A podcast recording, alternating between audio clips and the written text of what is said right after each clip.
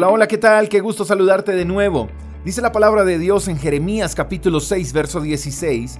Esto dice el Señor, deténganse en el cruce y miren a su alrededor. Pregunten por el camino antiguo, el camino justo y anden en él. Vayan por esa senda y encontrarán descanso para el alma. Pero ustedes responden, no, ese no es el camino que queremos.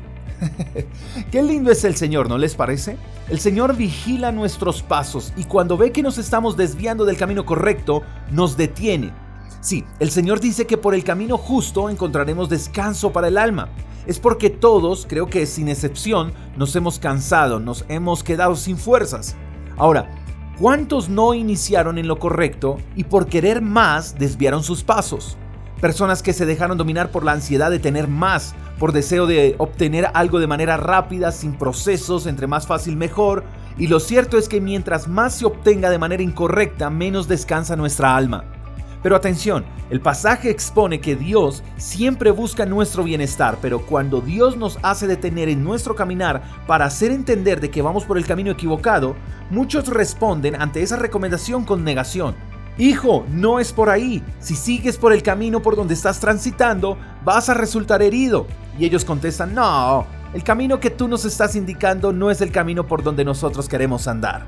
En pocas palabras, aunque Dios ofrezca un camino donde hay bienestar y bendición, pero que implica obediencia y sacrificio, muchos prefieren negarse a ese camino, porque el pecado que están cometiendo, el camino por donde están transitando, les parece más pleno y aunque conduzca a la muerte, se jactan en él.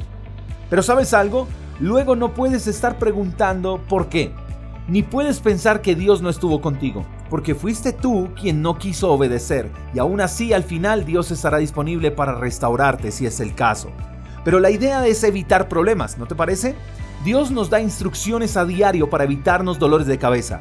Si obedeciéramos a las instrucciones de Dios y anduviésemos en ese camino de justicia y rectitud que Dios ofrece, estaríamos en una condición mejor que la actual.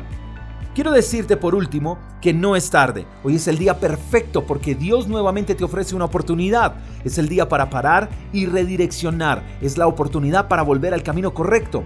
Tú sabes cuál es la ruta, tú sabes a qué debes volver, tú sabes a qué tienes que renunciar. Dios te quiere bendecir, pero por donde vas tal vez no sea el camino. Si estás escuchando este devocional, este mensaje, esta reflexión y estás en el camino correcto, felicitaciones, tomaste la mejor decisión y pronto tú también obtendrás una recompensa de Dios. Espero que tengas un lindo día, te mando un fuerte abrazo. Hasta la próxima. Chao, chao. Gracias por escuchar el devocional de Freedom Church con el pastor J. Echeverry. Si quieres saber más acerca de nuestra comunidad, síguenos en Instagram, arroba Freedom Church Call. Hasta la próxima.